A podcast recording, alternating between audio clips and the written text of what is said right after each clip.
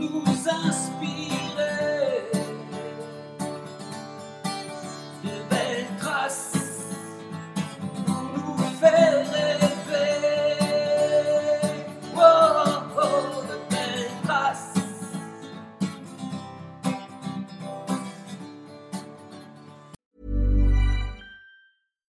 One size fits all seemed like a good idea for clothes Nice dress. Uh, it's a it's a t-shirt. Until you tried it on.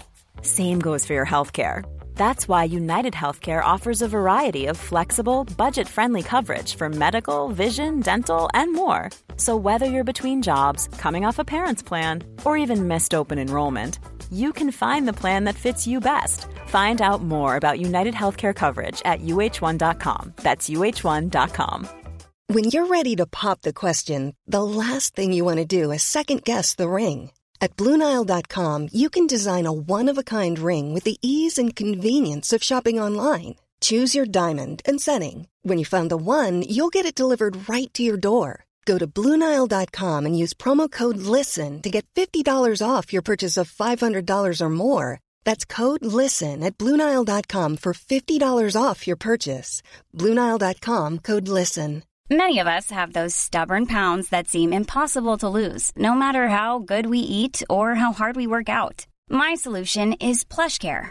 PlushCare is a leading telehealth provider with doctors who are there for you day and night to partner with you in your weight loss journey. They can prescribe FDA-approved weight loss medications like Wagovi and Zepbound for those who qualify. Plus, they accept most insurance plans. To get started, visit plushcare.com slash weight loss. That's plushcare.com slash weight loss. Bonjour à toutes et à tous. Bienvenue dans le podcast Belle Trace. Je suis Flo Masnada, skieuse et passionnée de sport. Choisir, dessiner, laisser ma trace, c'est ce qui m'a guidée pendant des années et je souhaite que cela continue. Alors j'ai pensé qu'à travers ce podcast, je pourrais donner la parole aux grands champions, mes amis, que j'ai eu la chance de côtoyer pendant des années pour qu'ils nous transmettent leurs messages, leurs valeurs, leurs belles traces quoi. Ils nous ont fait vibrer et continuent à provoquer des émotions uniques chez nous. Alors, tendez l'oreille et soyez à l'écoute de leur souffle plein d'énergie positive. Bonjour à tous. Je suis étonnée que personne ne l'ait surnommée Heidi. Car pour moi, mon invité du jour dans Belle Trace, c'est la petite bergère du Vercors. Hyper nature, mais pas si sûre d'elle. Je me rappelle très bien de cette petite blonde aux joues rougies au JO de Vancouver, toute juste auréolée d'une belle médaille de bronze, qui me glisse juste avant la conférence de presse. Ce n'aurait pas dû être moi. C'était pour Sandrine Bailly. Cette étape franchie, elle a continué son chemin parsemé de victoires et de titres. La petite timide s'est un peu affranchie et est également brillante aujourd'hui en tant que consultante. Merci d'avoir accepté de me recevoir chez toi, chez The Camp, ton bel hôtel à Villard-de-Lans, plutôt Corançon-Vercors. Bonjour Marie. Bonjour Flo. Alors, on est bien sur le plateau du Vercors, toujours? Bah toujours, hein, tu vois, j'ai toujours pas bougé. non, on est bien, on est vraiment bien. C'est un territoire où en fait euh, la nature est accessible et surtout le sport est accessible à tous. Ça a vraiment les avantages d'un plateau avec euh, la moyenne montagne. Donc euh, non, non, franchement, pour l'instant, je bouge pas. Alors, est-ce que tu te rappelles de cette petite anecdote de Vancouver, de ta première médaille aux Jeux Olympiques? Oui, bah c'est sûr que moi, c'est vraiment, un- enfin, je pense que c'était pour moi la plus belle Olympiade ah, oui. parce que c'était déjà juste le Grand Nord. Et dans mon imaginaire de gamine, moi, c'est les romans que je lisais de Nicolas Vanier euh, qui allait se balader voilà, dans le Grand Nord canadien. Donc j'avais un peu l'impression de. Enfin, c'est pas de revivre parce que c'est pas du tout le même contexte, Mm. mais c'était une première Olympiade. J'avais vraiment les yeux écarquillés. Moi, c'est ma première grosse expérience. Et puis en plus, j'y allais sans aucune pression parce que j'étais vraiment euh, la quatrième sélectionnée euh, avec pas beaucoup de résultats à mon actif. Donc c'était une découverte et enfin, moi, je m'émerveillais de tout, quoi. Ouais. Donc, je m'en souviens. Et c'est vrai qu'effectivement, euh, bah, j'étais en chambre avec Sandrine Bailly, qui est une super belle athlète que j'admire et que j'admirais beaucoup, et qui m'a énormément inspirée aussi. Et en fait, euh, j'étais désolée parce que Je parce que bah, c'est vrai que moi j'en attendais, j'en demandais pas tant, j'en attendais pas tant. Après, bien sûr, je vais pas cracher dessus et c'était merveilleux hein, cette première médaille, mais c'était tellement inattendu que j'en étais, ouais, j'étais, j'étais presque gênée en rentrant dans la chambre le soir parce que je sais combien c'est difficile d'attendre un résultat et puis de le voir faire par des collègues en fait. Et alors, euh, quel était le, le lien justement avec Sandrine Parce qu'après, vous avez continué votre carrière, vous avez fait. Ce qui est génial, c'est qu'en biathlon, euh, il y a des relais, euh, donc vous avez gagné d'autres médailles ensemble. Alors c'est vrai que Sanson, alors bon, elle était sur sa fin de carrière, Oui. elle a arrêté sa carrière euh, après la saison des Jeux ok. d'Anvers en Ouais, je me rappelle 2010. plus. ouais. Mais en fait, moi, j'ai trouvé ça génial et c'est ce qui fait que je l'admire beaucoup, c'est que à aucun moment j'ai pu ressentir, parce qu'on ressent des choses, même si on le dit pas, on exprime avec le corps, avec un certain agacement ou autre. Et à aucun moment, en fait, j'ai ressenti de, de frustration de sa part de pas avoir euh, pu obtenir cette médaille. Et au contraire, elle m'a énormément accompagnée dans la suite, en fait, dans l'envie de continuer, dans la perception des capacités qu'on peut avoir et l'idée de pas se mettre de limites et de continuer dans cette voie-là. Non, c'était vraiment chouette, mais je pense qu'en fait, elle est, elle comme ça. Enfin, elle est comme ça en tant que femme aussi, et du coup, euh, bah, c'est ça qui fait que bah, qu'on a gardé des bons liens d'amitié. Et ouais, moi, j'ai trouvé que c'était très inspirant. C'était vraiment une belle aventure, et moi, je garde vraiment de cette Olympiade. Enfin, c'était la meilleure des trois auxquelles j'ai eu la chance de participer. D'accord. Et alors, justement, tu parlais des personnes inspirantes. Euh, J'aime demander aux champions que, que je croise quelles sont les personnes qui les ont vraiment marqués ou qui les ont aidés à passer des caps dans leur carrière et dans lesquelles ils ont suivi la, la trace, quoi, finalement. Alors c'est vrai que moi, du coup, en fait, quand j'ai commencé le ski, je veux pas paraître manque d'ambition parce Mhm. que c'est vrai que des fois, j'ai toujours l'impression que, enfin, d'aspect extérieur, on peut avoir l'impression que je me cache derrière ça. C'est une manière Mhm. aussi de se protéger. Bien sûr. Voilà, c'est pas quelque chose qui est fin, mais c'est vraiment un peu mon fonctionnement à plutôt, euh, c'est pas me dévaloriser, mais avoir une certaine réserve sur les capacités qu'on peut avoir pour pour pas être déçu en fait, pour pas me décevoir avant tout moi. Donc c'est vraiment une manière, c'est un peu un écran de protection. Et en fait, quand j'ai commencé le biathlon, j'ai commencé assez tard, j'ai commencé à 15 ans et j'avais, enfin.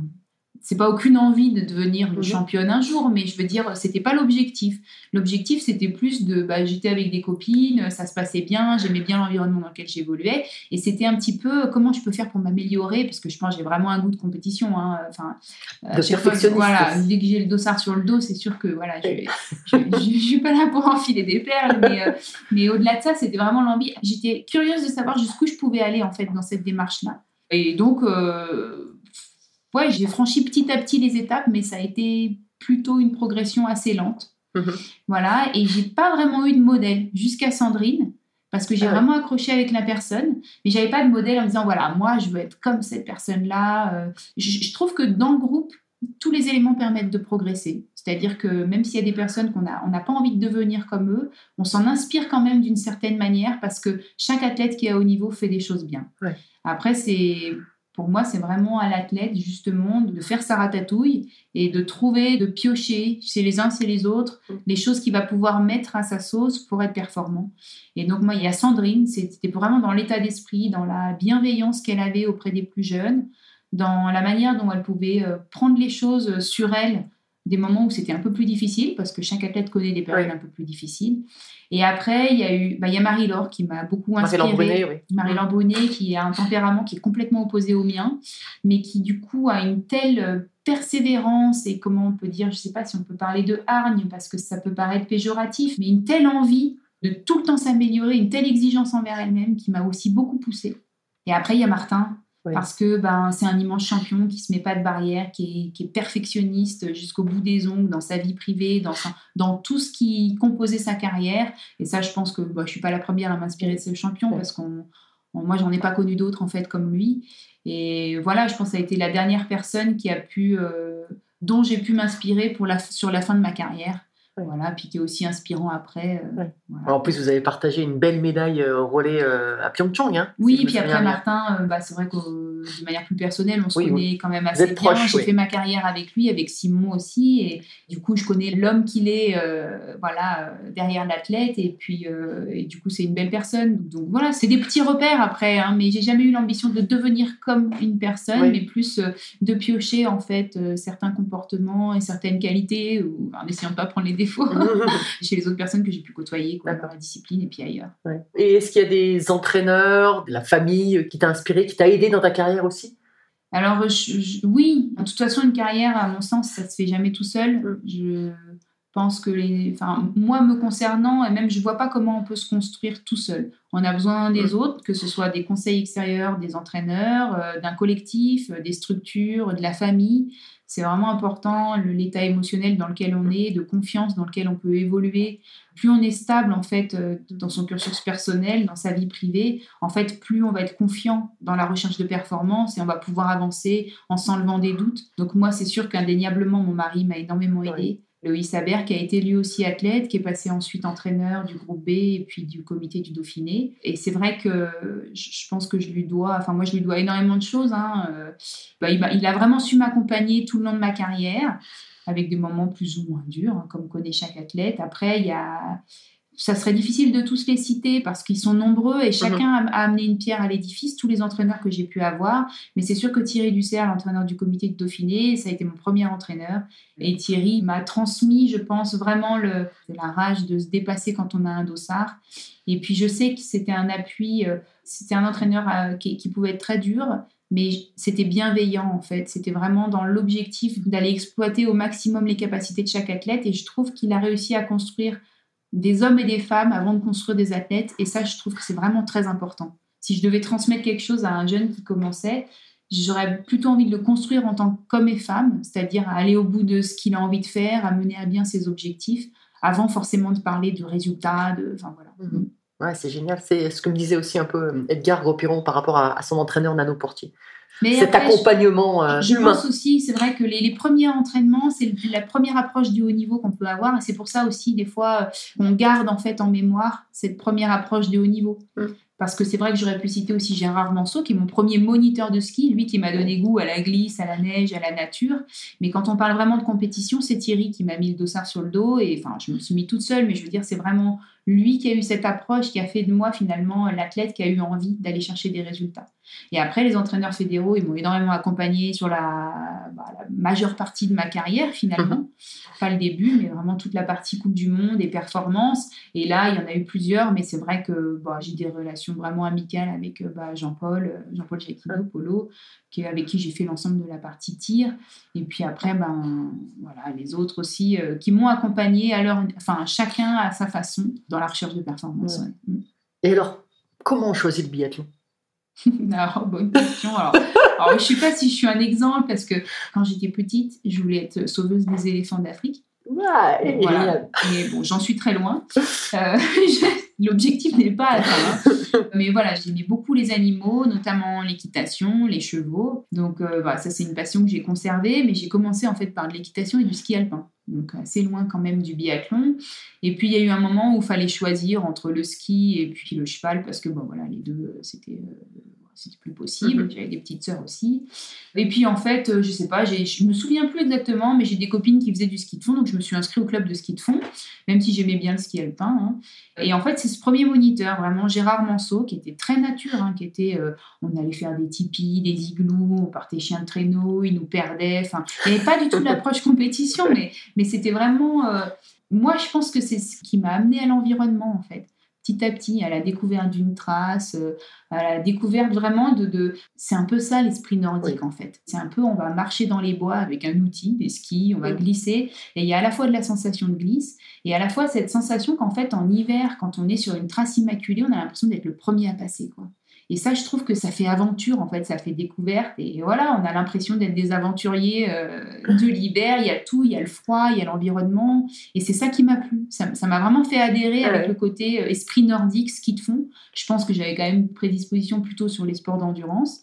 Et après, ben voilà, je me suis mise à courir dans les bois. Euh, enfin, voilà, j'étais plus petite, c'est vrai que je passais beaucoup de temps à courir dans les bois, à m'imaginer toutes sortes d'histoires.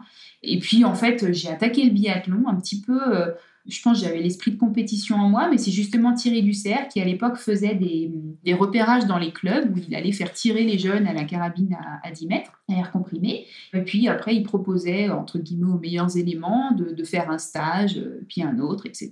Et moi, je suis entrée dans comme ça. Et j'ai tout de suite, euh, le côté tir, euh, le jeu, ah où il y avait la notion un petit peu voilà, de, compétition, justement. Mhm. Vraiment déjà, allez, je suis le premier à battre les cinq cibles, etc.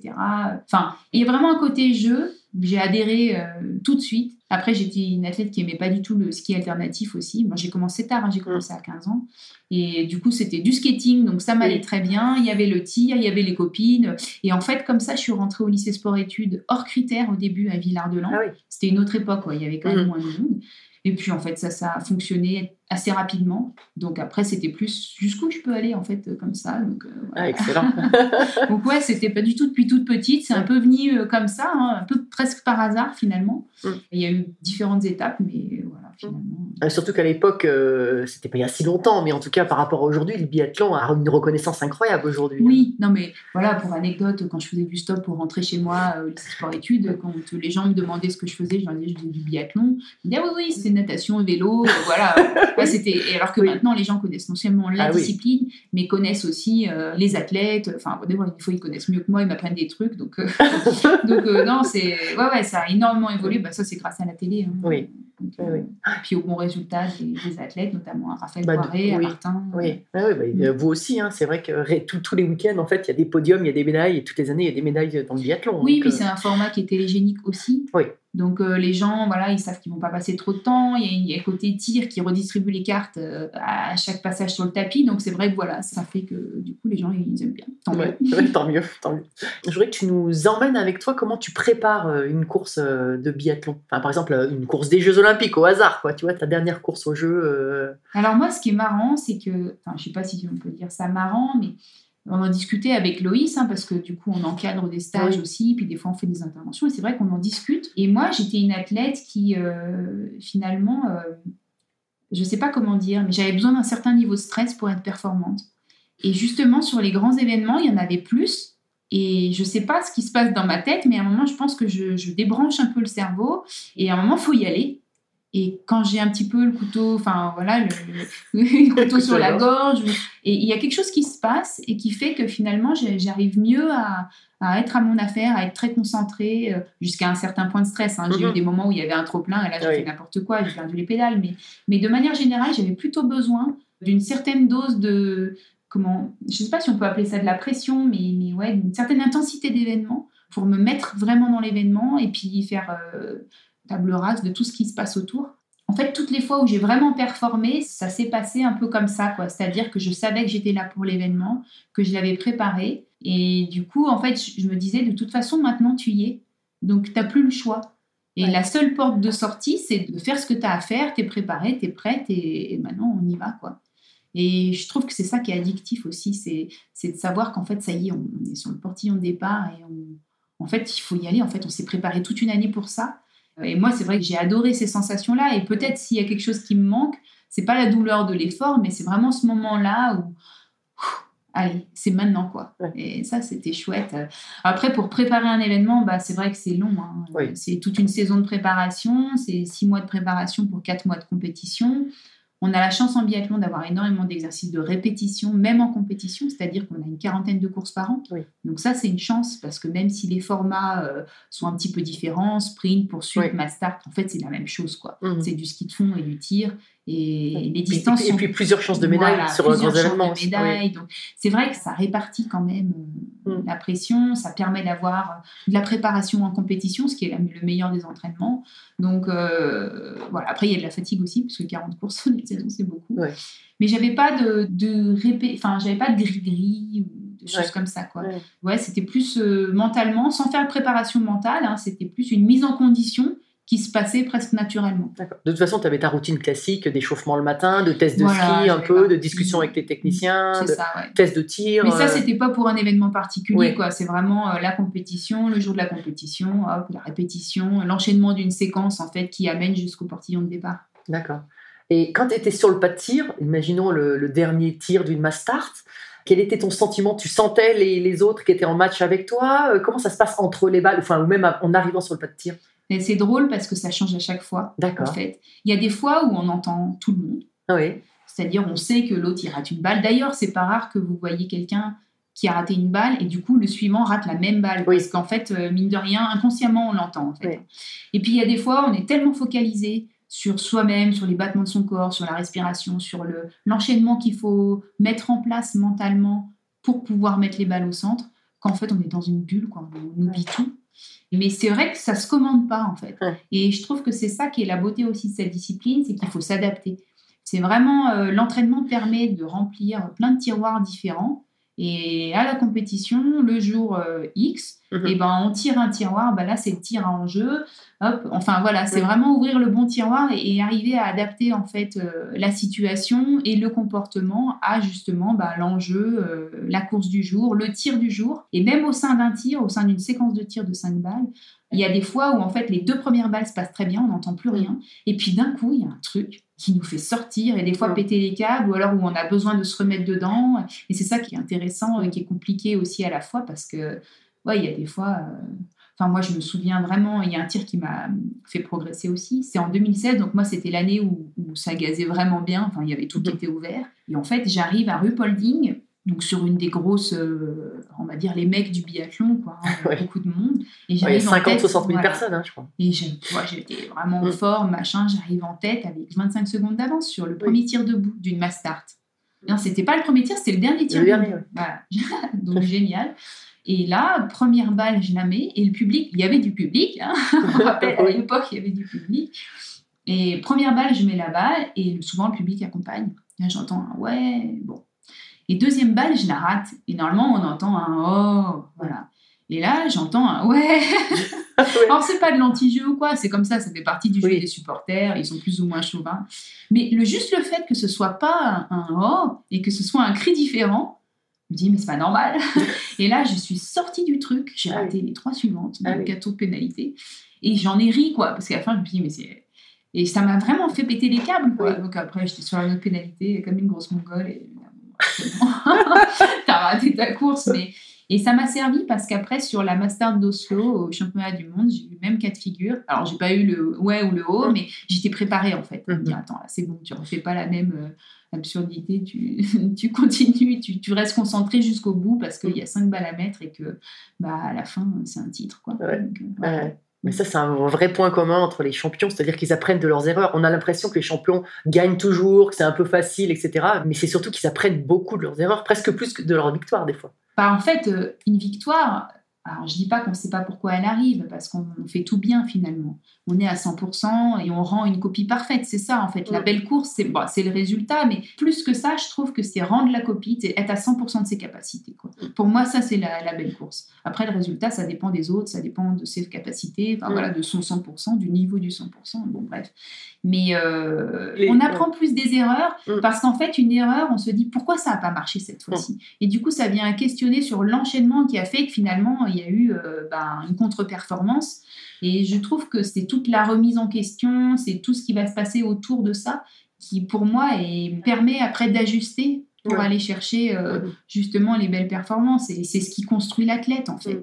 C'est ce qui permet de dire, ben, en fait, cette manière de faire, elle ne marche pas. Donc, essaye de ne pas réitérer. Quoi. Mhm. Donc, Mais en voilà. revanche, il faut s'appuyer aussi sur ses points forts. Mais bon, on, les- on finit par les connaître, l'enchaînement des Mhm. compétitions, l'expérience fait qu'après, on sait qu'on peut s'appuyer euh, sur telle ou telle portion de piste parce qu'on est plus à l'aise sur un pas ou deux, même certains sites qu'on préfère, euh, une manière de faire euh, au niveau du tir, euh, la façon d'aborder Mhm. certains événements, des petits trucs, voilà, c'est...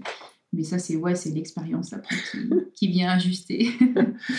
Et alors, euh, quelles ont été tes pensées sur, euh, lors des remises de médailles des grands événements? Tu t'en rappelles ou pas? Parce que euh, des fois, on s'en rappelle pas du tout. hein. Comme tu disais, des fois, c'est un blackout euh, Ouais, un sur le podium. ça. Je trouve que tous les, les moments intenses comme ça, c'est pas qu'on s'en souvient pas, mais c'est qu'on ne se souvient pas à quoi on pouvait penser. Enfin, Ouais. moi, de, de mon côté, Tu vivais le moment, en mais sans, sans analyser. Dans un état un peu de béatitude, à dire Oui. c'est cool, quoi. Ah, franchement, c'est trop cool. Et c'est presque. Enfin, en fait, c'est moi, j'étais très soulagée. Ouais. Tous les événements, j'ai vraiment été très soulagée, c'est-à-dire. euh, à Vancouver, euh, le moment de remise de médaille, je m'en souviens plus bien, mais mais je sais pas, ouais, je crois que j'étais juste contente en fait à ce moment-là parce que c'était la première et que en fait j'en attendais tellement pas autant que j'avais même pas de soulagement, c'était juste voilà, vas-y profite quoi, parce que ça se trouve ça sera la seule et, et même si ça s'arrête là finalement c'est tellement cool que ouais t'as rien à, enfin j'ai pas eu de pensée particulière et après sur la dernière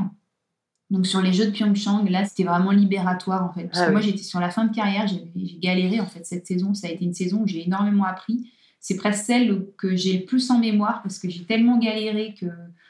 Mais c'est dans les moments difficiles hein, qu'on se construit et qu'on arrive à retrouver des ressources. Et c'est ça qui fait la beauté aussi des moments difficiles en fait, Mhm. justement, et je trouve d'une carrière.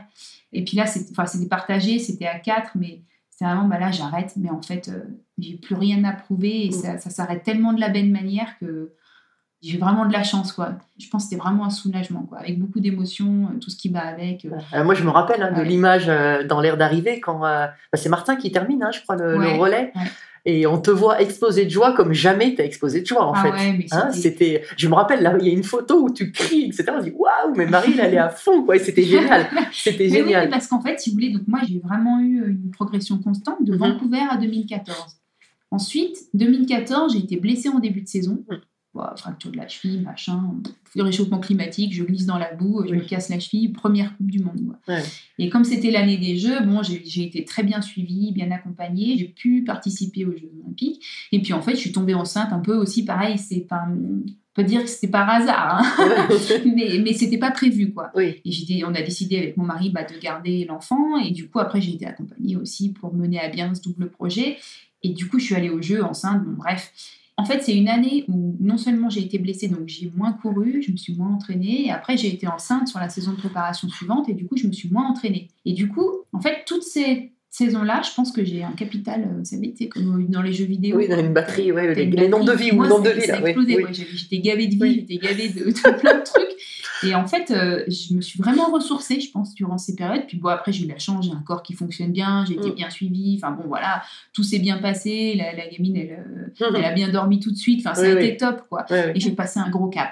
Parce que je pense que j'avais progressé pendant ces années-là. Et le fait d'avoir une année de pause, un peu, Mm. enfin, je me suis, j'ai continué à l'entraînement et les compétitions. D'ailleurs, t'es fait de revenu saison super blanche. vite après ta Et voilà, je suis revenue hyper vite, gonflée à bloc. Ça, tes adversaires, elles ont pris un coup au moral aussi. Je pense que t'es revenu je tellement mais je sais pas, mais en fait, moi, bon, j'avais en tête, la ligne de mire, c'était 2016, les, les mondiaux d'Oslo.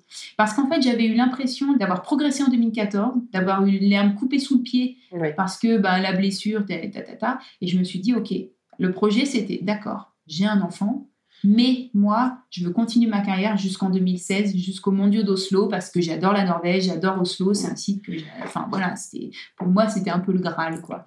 Et vraiment, 2016, ça a été ma saison phare, où en fait, euh, tout se passait bien, c'est-à-dire que chaque entraînement me faisait devenir plus forte. J'ai pas eu de blessure, j'étais tout le temps en forme. Et puis la saison de compétition s'est passée vraiment comme ça. Quoi. En plus, Ouais. euh, j'enchaînais les courses, mais j'étais en forme et je suis arrivée au slow euh, vraiment en pic de forme, machin, et j'ai fait des super mondiaux. Et après, je pense que j'ai mangé ma feuille.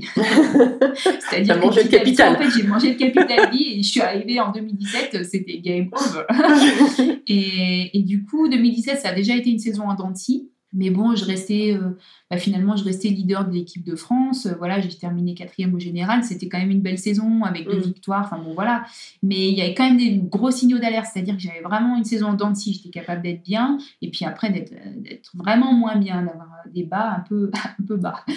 Et la saison de préparation de 2018, j'étais fatiguée. Et c'est ça le problème d'un athlète, c'est qu'on est tout le temps fatigué à l'entraînement. On s'écoute aussi, puis après j'étais plus vieille, donc euh, je récupérais moins bien. Il y avait la vie euh, privée à la maison, Oui. ben, fallait assurer aussi sur ce point-là. Je commençais à culpabiliser de partir, euh, la petite qui me Oui, parce que, tu- parce qu'à gérer ça, c'est pas simple. Hein. Une Voilà. vie de maman euh, championne. C'est euh, ça, et il y a un moment en fait où ça ça- c'est plus équilibré et le corps il parvenait plus à récupérer. Et en fait, j'ai attaqué la saison de 2018 et j'étais cuite quoi. Oui. Et j'ai pris euh, des tôles sur des tôles, Oui. sur des tôles, sur des tôles. Et en vrai, euh, je pensais pas être capable de perdre une minute en temps de ski d'une année sur l'autre. quoi. Ouais. Je pensais pas que c'était possible. Mhm. Et si, possible. Finalement, oui. Et du coup, en fait, je suis passée d'un moment où je me disais, je prépare les Jeux Olympiques, Mhm. à un moment où je me suis dit, mais attends, ça se trouve, je vais pas y aller aux Jeux Olympiques parce que du coup, j'étais pas leader, j'étais cinquième, sixième française. Ah ouais, à lécher le fond de la gamelle, quoi. Là, ça a été une question avec les entraîneurs à dire, attends, est-ce que tu continues à courir parce que là, tu es en train de plonger, Oui. quoi. De toute façon, tu vas pas aller aux Jeux, ça sert à rien d'aller comme ça. Puis moi, c'est toujours été clair que, je- bah, ayant une vie de, de famille, j'irai pas aux Jeux pour être remplaçante.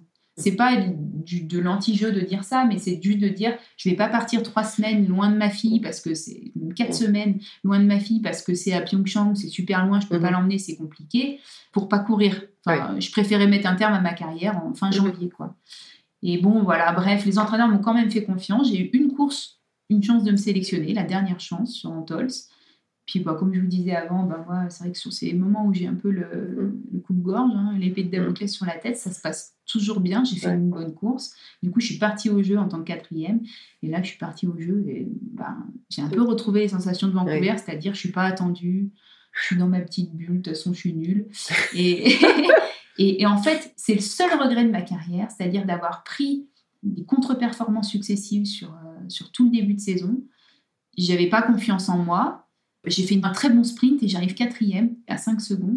Et j'étais très contente sur le coup Oui. parce que c'était. euh, Enfin, j'avais été Oui, 30e c'était ta toute la course. saison. C'était Oui. la meilleure course. C'est trop bien, quoi. Mm. C'est vraiment bien. J'ai j'ai pas un regret profond, mais en même temps, 5 secondes. J'ai tellement eu peur de pas réussir à finir la course. Oui. Parce que l'année précédente, sur les pré-olympiques, en plus, j'abandonne Mm. cette course-là Mm. parce que je fais un malaise alors que je, je jouais un podium.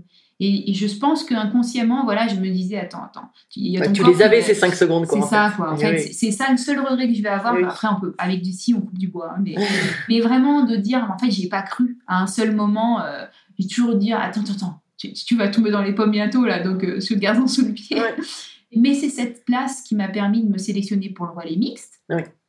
Et donc d'être médaillée, parce qu'à la base, j'étais même pas dans le relais mixte. Oui. T'arrives au relais mixte. Alors là, j'avais vraiment la pression aussi, parce que du coup, je me sentais vraiment maillon faible, Oui. euh, nul, machin, peur de faire foirer un relais en Oui. équipe et tout. Et très belle course aussi. euh, et du coup, enfin, ouais, quand Martin transforme euh, le podium en médaille d'or, ben, c'est sûr que à la fin, on se dit, mais en fait, c'est cool, quoi. Ça peut s'arrêter là, c'est bon. En plus, c'était historique. J'ai la porte de sortie. Vous êtes les premiers champions olympiques euh, mixtes? Ouais, mais on pense même pas à Oui. ça. C'est plus de dire, mais en fait, c'est bon, quoi. C'est ouf. Oui. Ouf, j'ai fait une belle course, ça se termine de la plus belle des manières, c'est sur des jeux, c'est une médaille d'or, c'est qu'est-ce que tu veux de plus, ma grande, c'est bon, quoi. Replie, Ouais. remballe le matos, t'as fait ce que t'avais à faire. Et c'était l'explosion de joie, quoi. Mm. Mm. Ah, c'est génial. Donc voilà, ça fait une progression et c'était une fin de carrière rêvée, finalement. Ouais, ouais. Donc, ça aide aussi à la transition un petit peu, certainement, derrière. complètement. En Mm. fait, c'est la chance de terminer en fait, en étant sûr que je suis sur la pente descendante, Mm. que c'était déjà la saison de trop. Que c'est le bout. Et en Mm. fait, je sors par la grande porte, Ouais. grâce aussi aux performances des autres et tout, mais, mais je sors par la grande porte quand même, quoi, avec cette pensée en tête. Et du coup, c'est pour ça que j'ai aucun regret et que de toute façon, la, moi, la page, elle était tournée. Quoi. À partir de cette course-là, la page, elle était tournée. Sachant que pendant ta carrière, tu as toujours un peu anticipé la reconversion, puisque tu n'avais jamais arrêté tes études. hein. Tu fais des études de biologie. Alors, c'est vrai que moi, Oui. bon, moi, le problème, c'est ça m'a aidé aussi Oui. parce que le fait de continuer les études, ça me permettait de dédramatiser les contre-performances en disant de toute façon, il y a une vie après. De toute façon, la carrière s'arrête vers la trentaine à peu près. Mhm. Donc, c'est pour ça que j'ai toujours continué les études. Donc, ça, je pense que c'est l'éducation parentale aussi qui fait ah, continue les études, tu feras le sport après. Exactement pareil pour moi. Voilà, mais, Voilà. mais c'est très bien et c'est ce que Oui. je vais transmettre aussi parce que effectivement, enfin, tout miser sur une carrière, en fait, euh, c'est bien. Je, je dis pas qu'il faut pas le faire. Chacun trouve les, les moyens d'expression, mais à un moment donné, enfin voilà, moi, ça a été une sécurité de, de savoir qu'il y avait quand même des études qui auraient une possibilité, qu'une carrière c'était pas une fin en soi et que c'était une chance de pouvoir la mener à bien, mais que voilà, il y avait autre chose aussi euh, à préparer pour la suite. J'avais pas envie de continuer à travailler dans le ski. Et du coup, voilà, j'ai choisi une branche qui me convenait bien. Donc, c'est l'écologie, l'environnement. Donc, ça, ça me plaisait bien. Donc, voilà. Donc, oui, j'ai continué les études jusqu'à un master d'environnement. Voilà, ça m'a permis d'arrêter sereinement, de dire, Mm. bah, c'est bon, cette page-là, elle est tournée. Maintenant, je continue une autre et je vais apprendre plein de choses aussi. C'est chouette. Ouais, c'est toujours tes passions. En fait, Euh, je pose souvent la question quelles sont tes passions, mais là, tu restes, tu passes d'une passion du ski à la passion de la nature et tu continues euh, comme ça. Quoi. Oui, complètement. Alors après, je- moi, j'ai la passion du sport. hein. Enfin, Oui. je veux dire, j'ai besoin de ça. Je continue à en faire beaucoup. Du Enfin, trail, je peux. notamment. du trail, du Oui. VTT, euh, tous les sports un peu. J'avais peur de me blesser en tant qu'athlète, donc ski de randonnée, VTT. Maintenant, je peux en faire bien, enfin bien, quand j'ai le temps, hein, parce que Oui. je reste une personne comme tout le monde avec Oui. les enfants, Avec le deux enfants, travail et deux petites filles. voilà. Mais non, c'est chouette. Et puis j'aime bien en fait faire plein Alors il y a un moment justement en fin de carrière, ça m'a un peu euh, desservi parce que j'avais trop de trucs et je voulais rien lâcher. Et du coup j'avais de la fatigue qui venait, euh, bah, voilà, s'accumuler. Et après maintenant, enfin moi j'aime bien faire plein de trucs quoi. Donc c'est pour ça que voilà, il y a le boulot, il y a l'hôtel, il y a les enfants, il y a le sport, il y a toutes les passions. J'ai l'impression qu'en fait euh, pourrais avoir des passions pour plein de trucs. Donc tant mieux, je m'ennuie pas. Mais des fois En tout faut cas, il y a une passion qui te tient à cœur aussi, c'est l'équitation. hein. Alors je continue, ouais, Oui. voilà. Bah, du coup, en fait, euh, c'est marrant parce qu'après la première médaille à Vancouver, euh, moi, je faisais un peu de piano, je me suis acheté un piano. Ah aussi, d'accord. Voilà. Oui. Bah, j'ai arrêté le piano là. Ah bon? Mais j'aimais beaucoup ça et c'est vrai que bon voilà, je me suis acheté un piano après Vancouver. C'était mon cadeau de médaille, donc j'ai pu continuer à en jouer. Et puis euh, après euh, Pyeongchang, je me suis acheté un cheval parce que là je me suis dit bah là t'auras le temps. Et du coup bah là bon j'ai arrêté le piano parce qu'il y a un moment c'est vrai que je dois faire des croix et Mm. le problème quand on a des enfants et qu'on joue du piano c'est qu'ils veulent jouer aussi. Oui. Donc c'est soit ils dorment mais faut pas les déranger, soit on en joue il y a des petites mains qui viennent et bon bah du coup euh, donc j'ai arrêté pour l'instant le piano, je reprendrai un peu plus tard mais du coup voilà les ouais, bon, l'équitation entre autres passions. Oui, entre autres passions, le sport. euh, Voilà, les oiseaux, les, Oui. les petites plantes, Ouais. le jardin. Je me rappelle bien, il me semble que tu avais dit que tu avais réservé aussi un pourcentage de tes primes de course pour des associations pour l'environnement, c'est ça? Ou Alors c'est vrai que Mm. je vous cache pas que c'est, on s'arrange comme on peut tout le temps. De toute Oui. façon, l'écologie c'est un domaine, l'environnement où on est obligé de se mordre la queue à un moment donné. Mm. Quand on est athlète, on prend l'avion, on a Oui. un bilan carbone qui est ultra mauvais. Mm. Et de toute façon, euh, l'objectif c'est pas de donner des leçons, mais c'est plus de prendre conscience en fait de tout ça, de la consommation que nous on peut avoir pour essayer de faire mieux, s'améliorer, chacun à son échelle. hein. Après, euh, voilà, c'est, on s'arrange tous comme on peut. Enfin, je, on- voilà, il y a, je dis pas ça pour euh, me désengager Mhm. ou, ou- ou me soulager d'un poids. C'est le constat que je fais. On essaye d'être nickel dans plein de trucs. Et puis voilà, il y a tout le temps un machin. Enfin, vraiment, ça a vraiment été un questionnement de dire attends, en Mhm. fait, tu as des convictions écologiques, mais euh, ma cocotte, tu prends 15 fois l'avion, Mhm. tu vides l'argent de la pub. Enfin, Mhm. à un moment donné, où sont, bah, où est le curseur en fait? Où est la cohérence? Où est la cohérence? Oui. Et en fait, il n'y en a pas. Mm. On peut pas en chercher. Mm. C'est tout. C'est un constat qu'on fait. Bah oui, voilà. Moi, j'ai consommé tant de carbone, j'ai un crédit est. Maintenant, qu'est-ce que je fais? Après, euh, bah, c'est quand même des sujets qui me tiennent énormément à cœur. C'est-à-dire que, bah, du coup, oui, euh, voilà, j'ai pas mal donné à des associations de protection de la nature parce que c'était l'envie que j'avais et le Mhm. credo que j'avais. Maintenant, j'essaye d'être plus dans l'éducation environnement, dans La gestion de The Camp, la ici, gestion c'est- de camp aussi, voilà. de manière personnelle, on peut faire plein plein de choses. Oui. Après, ça concerne. Je trouve que c'est ça qui est riche, c'est que je veux pas du tout donner des leçons. Moi, j'ai énormément appris dans ce domaine par des exemples, des gens qui m'ont donné Mhm. envie de changer de comportement, changer Mhm. de pratique, changer de truc. Et voilà, et c'est plus ça. Et l'idée, moi, que j'aurais, ce serait plus de dire, en fait, voilà, c'est une prise de conscience et un changement d'a- d'attitude, un changement de pratique. Des fois, alors c'est sûr que ça demande plus d'efforts, c'est plus chiant. Enfin, je veux dire, faut pas rêver, l'écologie, si c'était facile, tout le monde le ferait. Oui. Le problème, Mhm. c'est que ça demande souvent plus de temps, des fois plus d'argent, des fois, enfin voilà, c'est Oui, mais il y a des petites habitudes pénible. à changer qui sont mais c'est des petites, hein. voilà, c'est des petites Oui. habitudes et puis c'est infini. On peut toujours aller Ah plus oui. loin. Mm. Donc oui, maintenant c'est vrai que c'est, je peux me plonger beaucoup plus loin en fait, être euh, beaucoup plus clean envers moi-même sur ce sujet-là que quand j'étais athlète quoi. Oui, oui, non, mais c'est bien, mais c'est vrai que la gestion de The Camp, on le voit aussi, vous travaillez beaucoup avec les produits locaux, euh, essayez de limiter au maximum les déchets. euh, Bah, ça c'est vrai que c'était l'idée C'est un de faire un lieu, c'était hein. un Mm. lieu avant tout pour les sportifs, de Mm. faire un hôtel pour accueillir Mm. les sportifs, tout niveau. C'est-à-dire à la fois les équipes euh, de haut niveau, bah, comme les Français qui viennent faire des Mm. stages chez nous, mais aussi des gens lambda qui veulent juste faire du bien, qui veulent profiter euh, bah, du Vercors, Mm. qui veulent profiter aussi d'une expérience pour pouvoir euh, faire, euh, je sais pas moi, connaître les chemins, enfin, Mm. qu'est-ce qu'on peut faire à partir du Vercors sans prendre la voiture, parce qu'on est un établissement du coup qui permet d'avoir accès à toutes les activités de pleine nature sans prendre une voiture, donc ça c'est chouette. Et puis euh, bah, de transmettre les valeurs du sport, nous la passion qu'on a eue d'en faire, et puis le ressenti sur le corps qu'on a, un- je peux en Mm. parler des heures, mais c'est infini, et, et je continue vraiment à pratiquer euh, quasiment au quotidien. Et après, donc, euh, bah, avec euh, les convictions qu'on a aussi, c'était de faire un bâtiment qui soit le plus clean possible. Mhm. Donc voilà, que ce soit dans la consommation d'énergie, l'isolation, le choix des matériaux, et puis après surtout l'alimentation. Mm. C'est surtout là qu'il y a beaucoup à faire, à mon sens. Donc voilà, on, a, on est vraiment la part belle, on est à 95% de produits bio et locaux. Voilà, pas de déchets, enfin on pèse nos poubelles, on fait le compost, on fait le jardin, on fait, enfin on essaye de, voilà, de faire Mm. ce qu'on peut et de s'améliorer. C'est encore une fois, c'est infini. Mm. Il n'y a, pas de maximum en fait. Donc voilà, toujours dans l'idée de donner envie de manger différemment, euh, consommer différemment, ressentir euh, voilà d'autres choses quoi. Ouais, ouais. Ouais, c'est génial, c'est bien. De toute façon, c'est notre avenir et l'avenir de nos enfants. Je crois que. Bon, après c'est ce qu'on a envie d'en faire. Oui. Voilà. Et je Mm. pense que c'est vraiment ça. On a toutes les cartes en main. Après c'est vraiment à nous de jouer et on n'est pas tout seul, mais juste déjà de se sentir en accord avec ce qu'on fait, je pense que c'est important. Mm. Et après, au-delà de ça, euh, nous, on est vraiment convaincus que si on fait ça, les gens qui viennent chez nous, Finalement, c'est pas qu'ils ils deviennent comme nous parce que c'est c'est pas l'objectif, puis on n'est pas du tout des, des exemples ou quoi, mais on a la clientèle qu'on mérite et en fait, on se régale avec les gens qu'on accueille parce qu'on sent qu'il y a quelque chose qui se transmet, Mm. quelque chose qui se Une passe. question et de cohérence partage, en encore, fait. de Ouais, valeur, voilà. cohérence et valeur. ouais. Alors, euh, j'ai deux petites questions. Est-ce que tu as une devise dans la vie, euh, un motto, comme on dit en anglais euh? Je sais pas si j'en ai. J'ai l'impression qu'il faut avancer tout le temps. Ouais, toujours aller de l'avant, quoi. Je trouve que c'est important de toujours aller de l'avant avec le sourire, de profiter aussi. Mm. Parce qu'en fait, on... enfin, c'est trop bien la vie. non, mais en vrai, il y y, a- il y a tellement de choses à faire. Mm. J'ai l'impression que si je pouvais moins dormir, Ah oui. des fois je regrette d'avoir besoin de dormir, mais j'adore dormir. mais parce que je me dis que j'aurais pas le temps de tout faire, quoi. Et j'ai un problème de rentabiliser mon temps pour faire le plus de choses possible parce que je me régale dans tellement de trucs que j'ai l'impression qu'il me faudrait plus d'une vie pour en profiter pleinement. Et, et quelque part, des fois, je suis contente aussi de savoir qu'on a une vie et que ça va s'arrêter parce que c'est ce qui rend les choses encore plus belles, c'est de Mm. savoir qu'elles vont avoir une fin. Ah Ouais, génial. Et alors, pour terminer, euh, j'aurais presque terminé là-dessus, mais, mais euh, qu'est-ce que c'est pour toi une belle trace?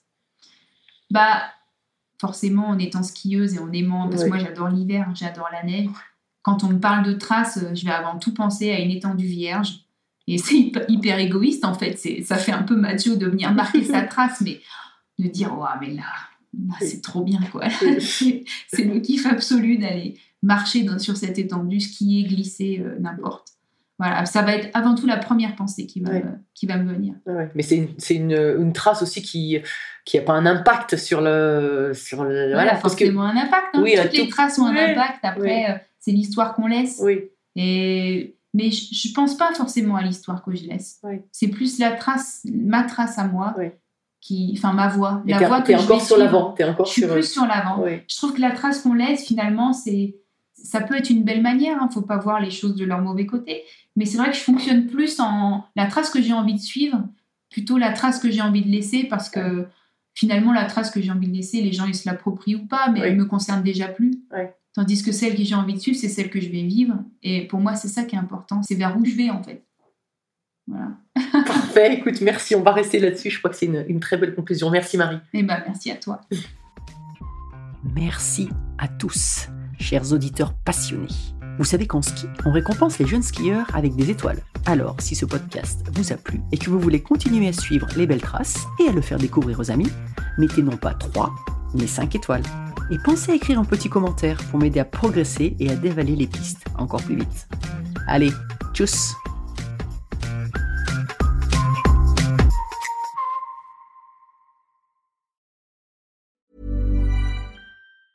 Small details are big surfaces. Tight corners are odd shapes. Flat, rounded, textured, or tall. Whatever your next project, there's a spray paint pattern that's just right. Because Rust new Custom Spray 5 in 1 gives you control with five different spray patterns. So you can tackle nooks, crannies, edges, and curves without worrying about drips, runs, uneven coverage, or anything else. Custom Spray 5 in 1. Only from Rust Mom deserves the best, and there's no better place to shop for Mother's Day than Whole Foods Market. They're your destination for unbeatable savings, from premium gifts to show-stopping flowers and irresistible desserts. Start by saving 33% with Prime on all body care and candles. Then get a 15-stem bunch of tulips for just $9.99 each with Prime. Round out Mom's menu with festive rosé, irresistible berry chantilly cake, and more special treats. Come celebrate Mother's Day at Whole Foods Market. Mom deserves the best, and there's no better place to shop for Mother's Day than Whole Foods Market. They're your destination for unbeatable savings, from premium gifts to show-stopping flowers and irresistible desserts. Start by saving 33% with Prime on all body care and candles. Then get a 15-stem bunch of tulips for just $9.99 each with Prime. Round out Mom's menu with festive rosé, irresistible berry chantilly cake, and more special treats. Come celebrate Mother's Day at Whole Foods Market. Target.